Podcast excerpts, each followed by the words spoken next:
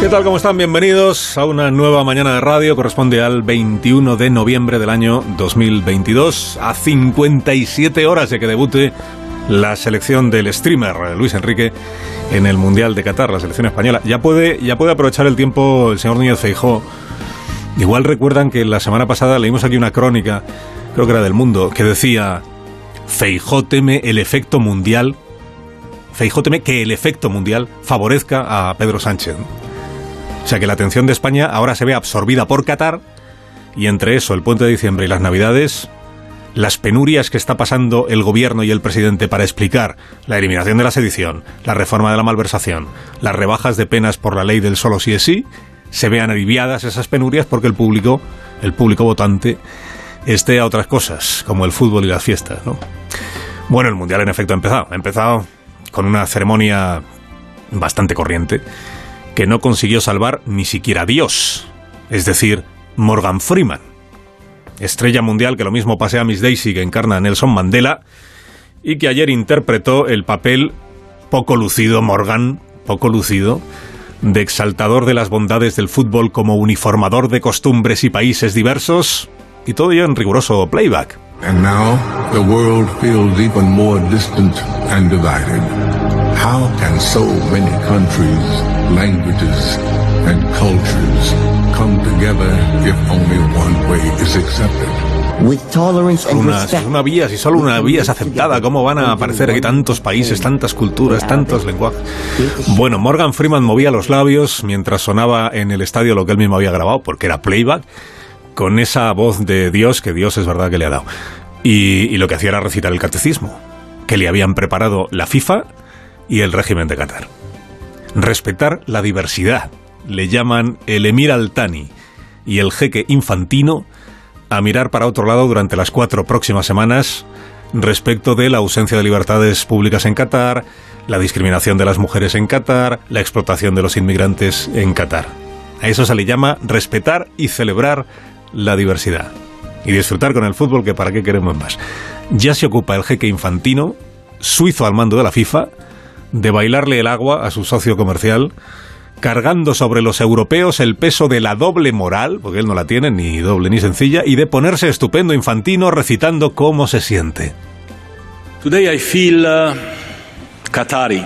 Hoy me siento Today I catarí. feel Hoy me siento árabe. Hoy Today me I siento feel africano. African.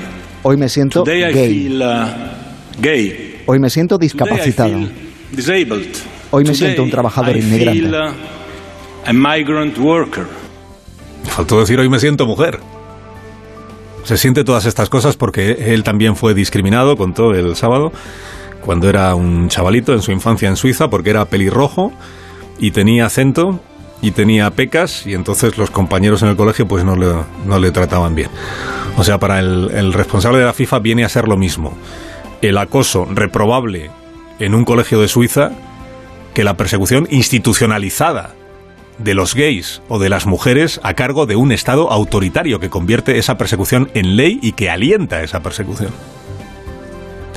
No consta después de escucharle cuántos gays, mujeres o inmigrantes explotados en Qatar se habrán sentido infantinos.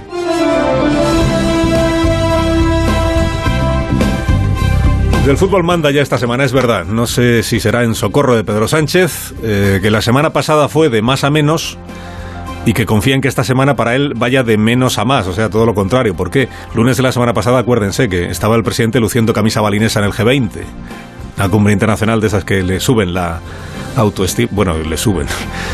Entiéndame, subir a veces ya es, es más imposible casi. Pero bueno, que empezó la semana pasada con el G20, pero se le torció pronto la semana al presidente, que, que si el delito de malversación, que si las rebajas de penas por la ley del solo sí es sí, que si el desconcierto en el PSOE eh, y la cruz de navajas entre el yolandismo y Podemos. Bueno, esta semana espera el gobierno que vaya justo al revés.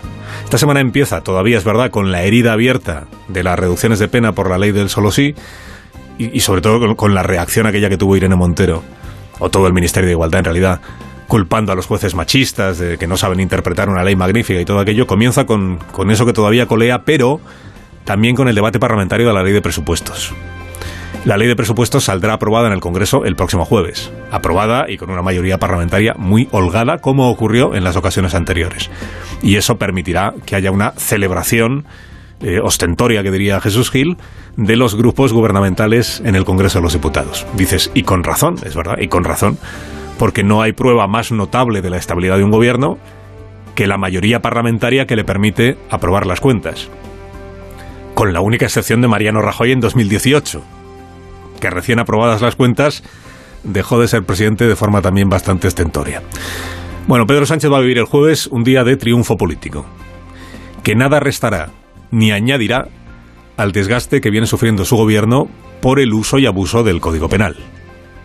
La paradoja de estos últimos días está siendo ver a Podemos invocar la autoridad del Tribunal Supremo como intérprete de las normas, en la confianza que tiene Podemos de que sea el Tribunal Supremo quien tapone la fisura por la que se han colado algunas rebajas de penas. Es paradójico. Es paradójico porque no se recuerda que Podemos le reconociera esa misma autoridad doctrinal al Tribunal Supremo en cuestiones penales y jurídicas cuando el juicio del proceso, cuando la sentencia del proceso, cuando el informe contrario a los indultos del proceso. Es paradójico porque debe de ser que al llegar al Supremo los jueces se sacuden el machismo de las togas y se sacuden también la falta de formación que Podemos les viene atribuyendo. A ellos y a ellas, a los jueces y a las juezas.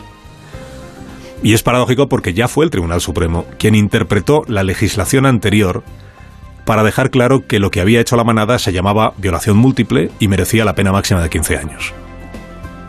Hoy cabe recordar que cuando la audiencia de Pamplona emitió su primera sentencia, la del abuso sexual, ningún partido político dijo la sentencia no es firme, esperemos a ver qué dice el Tribunal Supremo, ninguno.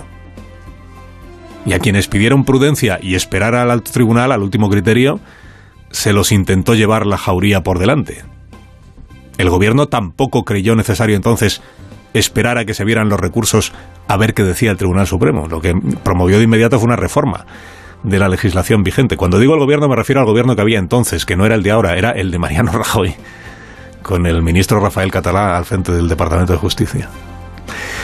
Bueno, la prioridad del gobierno ahora cuál es? Pues que no haya más rebajas de, condena.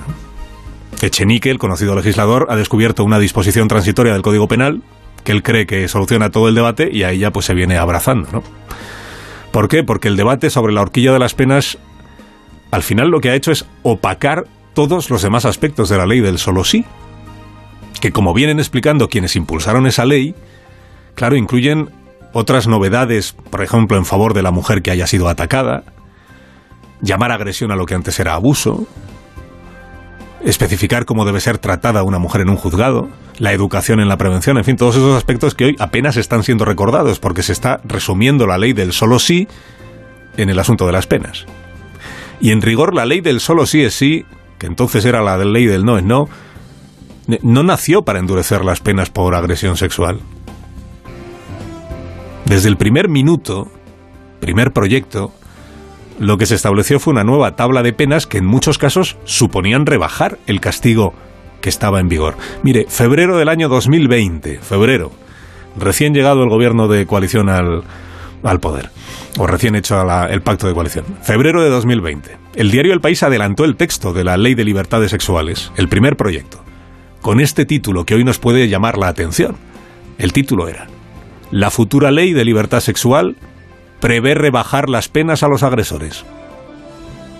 La futura ley prevé rebajar las penas a los agresores. No hubo escándalo alguno en Podemos.